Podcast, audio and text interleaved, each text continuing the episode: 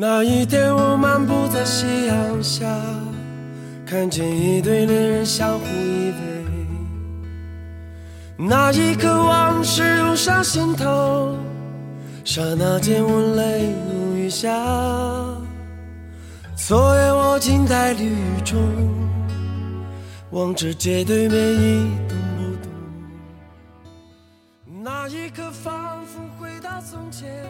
Hello，大家好，欢迎大家再次锁定 FM 幺八七五幺九，我是主播小五。今天带给大家的故事依然是莫里斯·格雷兹曼的往事，希望大家能够喜欢。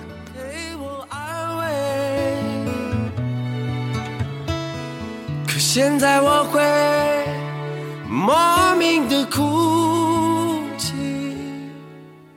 当我想你的时候，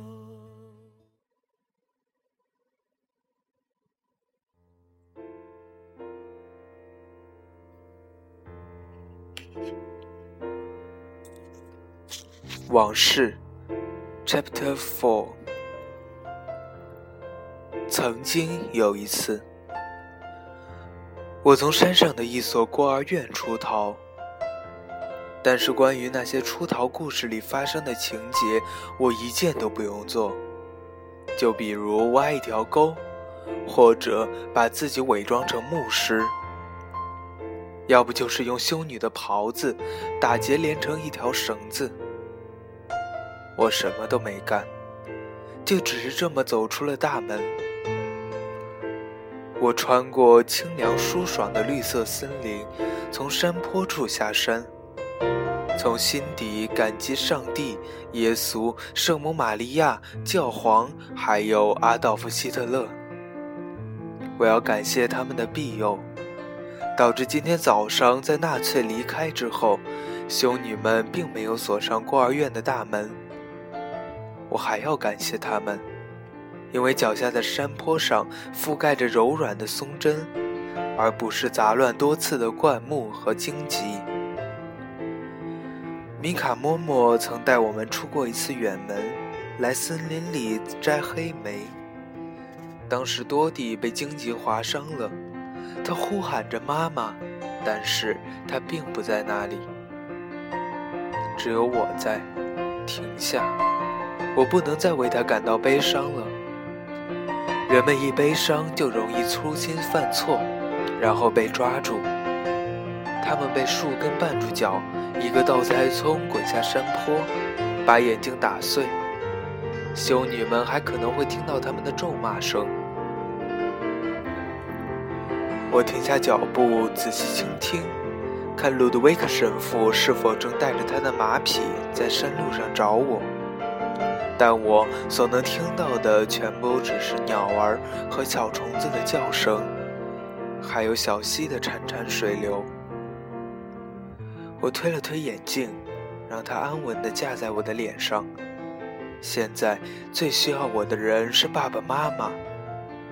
我想着，当自己回到书店里，藏起我们的书，然后发现一张火车票收据，直接告诉我爸爸妈妈在哪里，以及我搭乘哪辆车可以找到他们。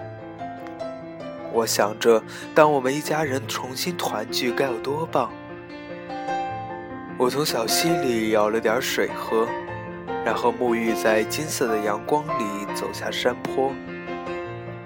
你可以想象，当你连续三年零八个月都没有吃过一块蛋糕，当你突然看到一个蛋糕店，你还没有把任何一块蛋糕吃进嘴里，口腔里已经充满了蛋糕的味道。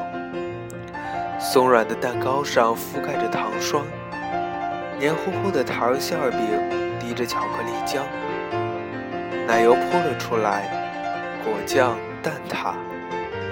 我现在就是这样，我还能嗅到杏仁饼干的芬芳芬芳。尽管我现在正蹲伏在一个巨大的猪栏里，身边有一只臭烘烘的猪，正用它的长嘴拱我的耳朵。在那边，跨过田野，就是鲁德维克神父的村落。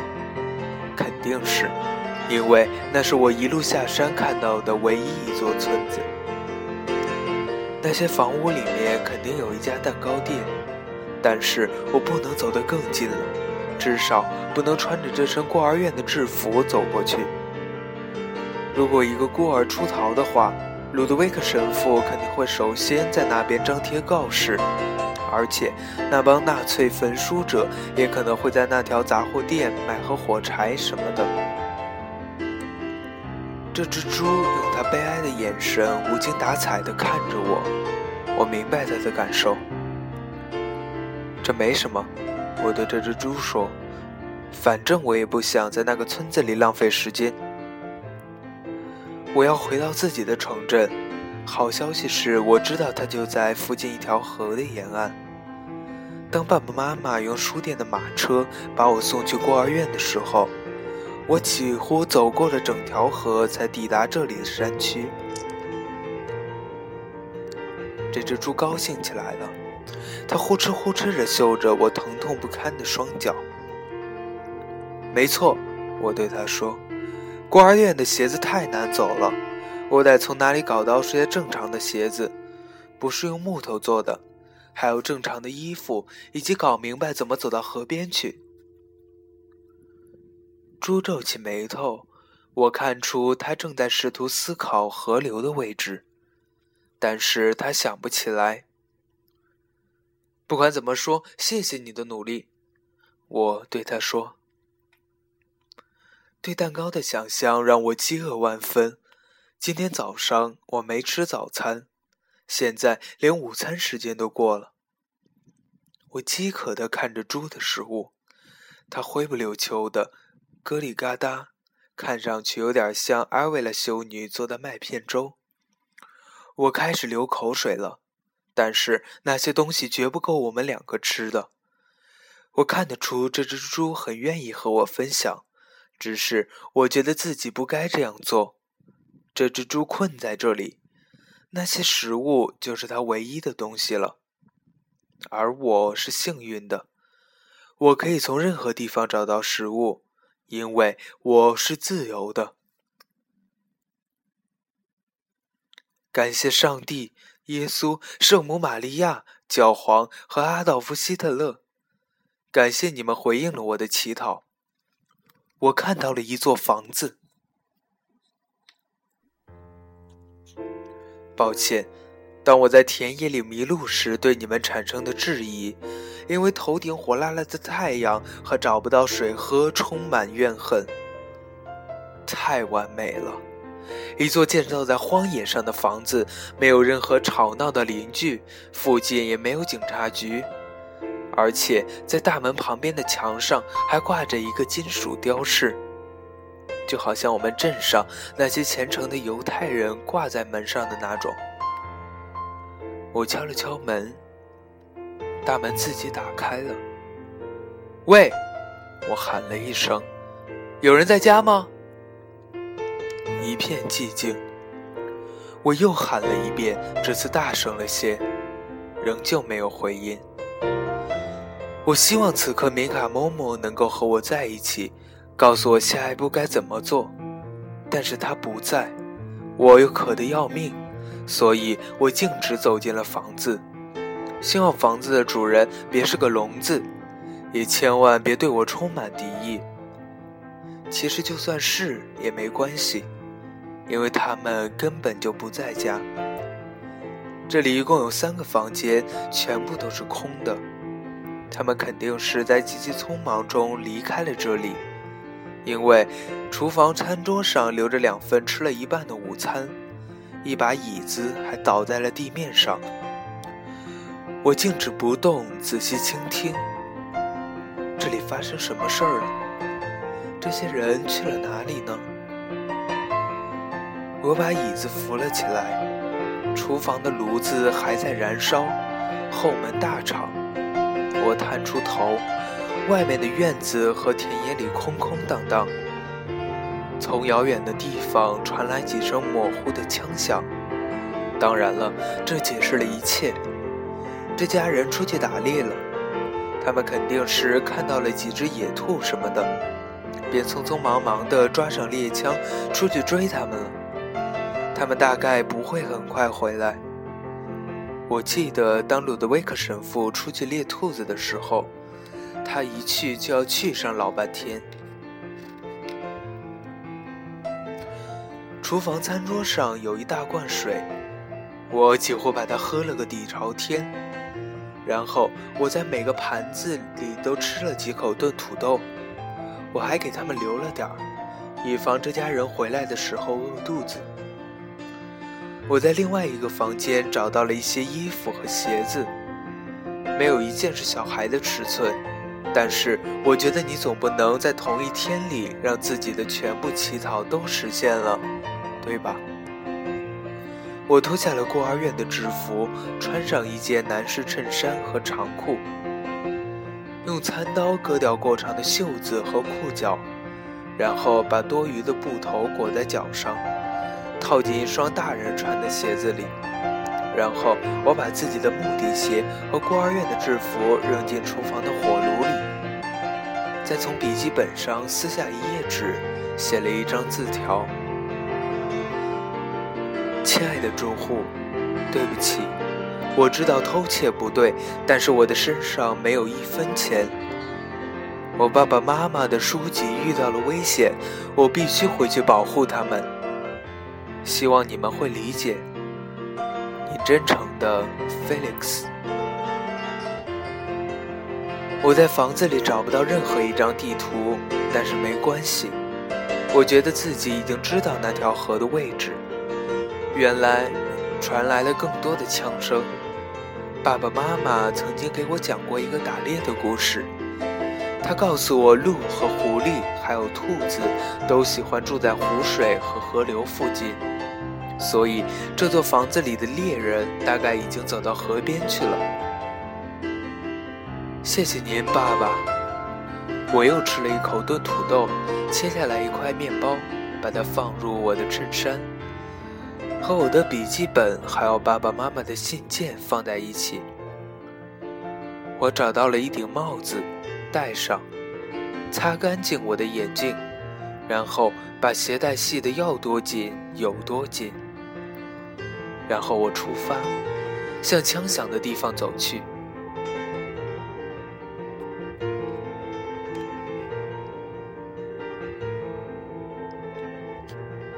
这就好像我有一次写过的一个故事：两个英雄来到了一个孤独的十字路口，他们不确定走哪一条路才能到达他们的目的地，所以他们就用自己的耳朵帮忙。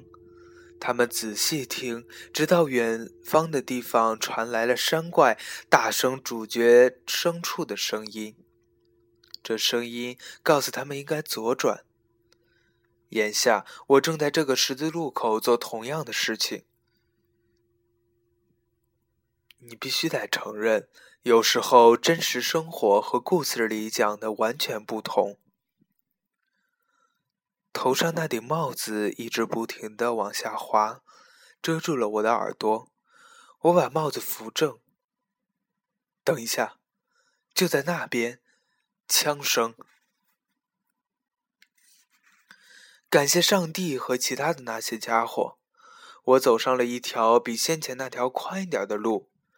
剩下的泥土路上有车轮碾过的痕迹，不是中间带着马蹄印子的那种平滑的木头车滚过的痕迹。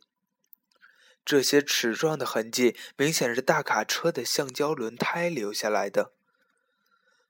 我希望能快点看到一辆卡车。就算来一辆马车也行，总之是辆什么车，只要他能快点把我带去河边，让我回到我们的城镇上，回到我们的书籍中，那就怎么样都行。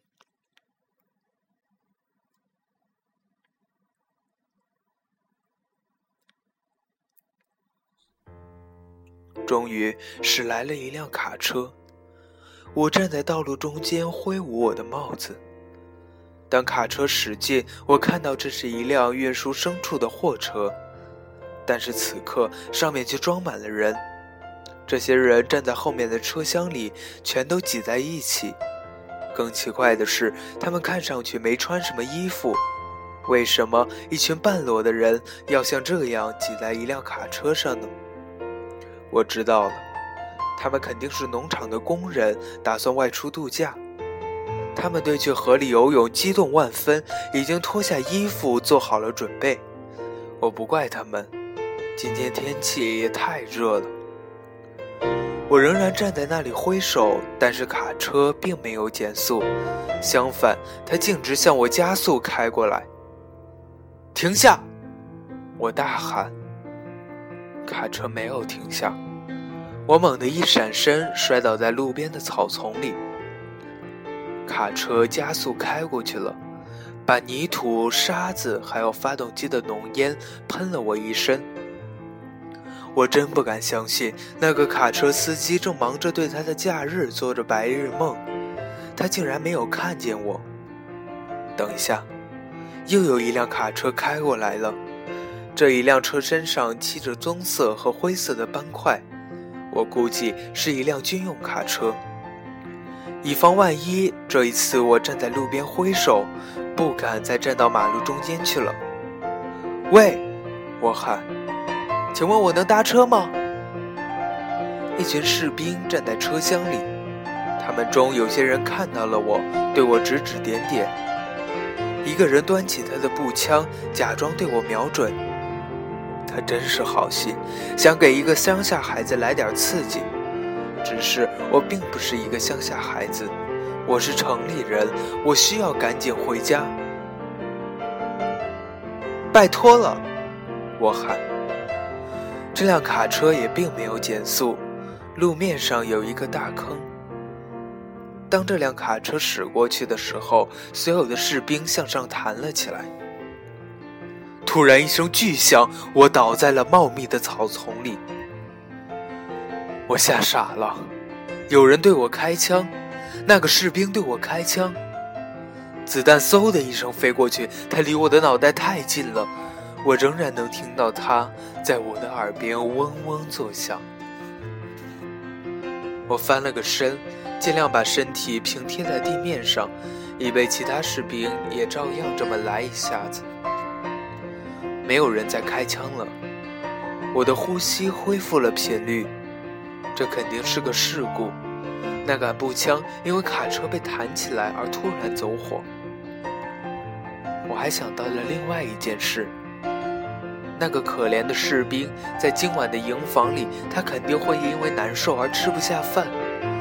他本来只是想做个恶作剧，现在他以为自己打死了一个无辜的孩子。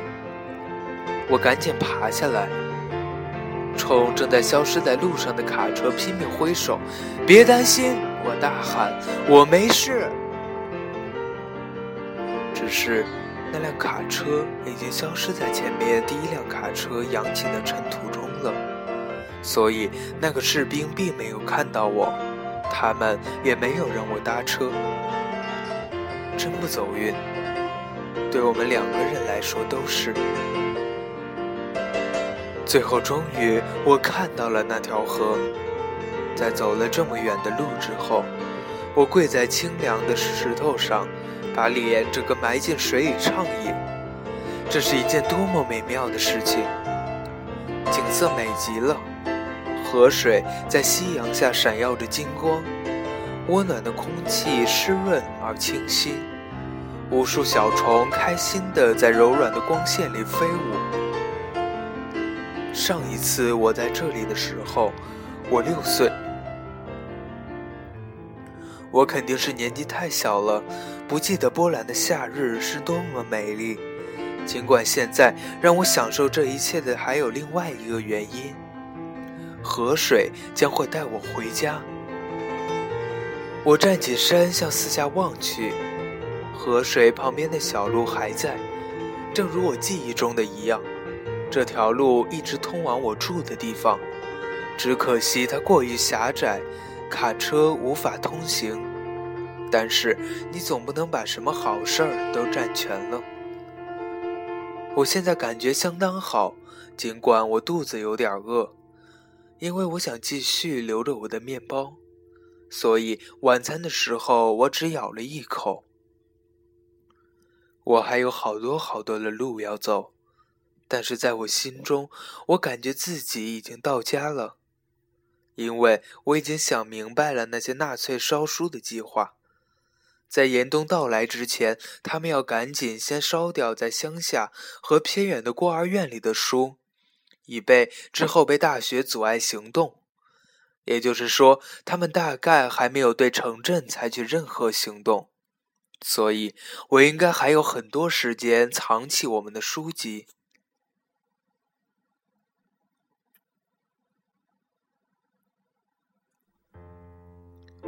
是什么声音？天哪，这么近来的枪声可实在太响了，吓得我几乎掉进了河里。那些猎人肯定就在河边的拐弯处射击。又一声枪响，持续了很长时间，然后是另一声。日落时分，肯定是兔子集体出动的时间，或者那些猎人大概只想用光他们的子弹。这样就不用再把他们扛回家了。我很高兴他们那边不是我要去的方向。我很高兴自己走了这条路，顺着河流离山区越来越远。看啊，河水突然变成了红色，太奇怪了，因为天边的夕阳还是金灿灿的。河水太红了。几乎就像是鲜血一样，但是就算所有的枪声都加在一起，那些猎人也不可能杀掉这么多的兔子。可能吗？不，河水的颜色肯定是光线导致的错觉。我相信，这就是错觉。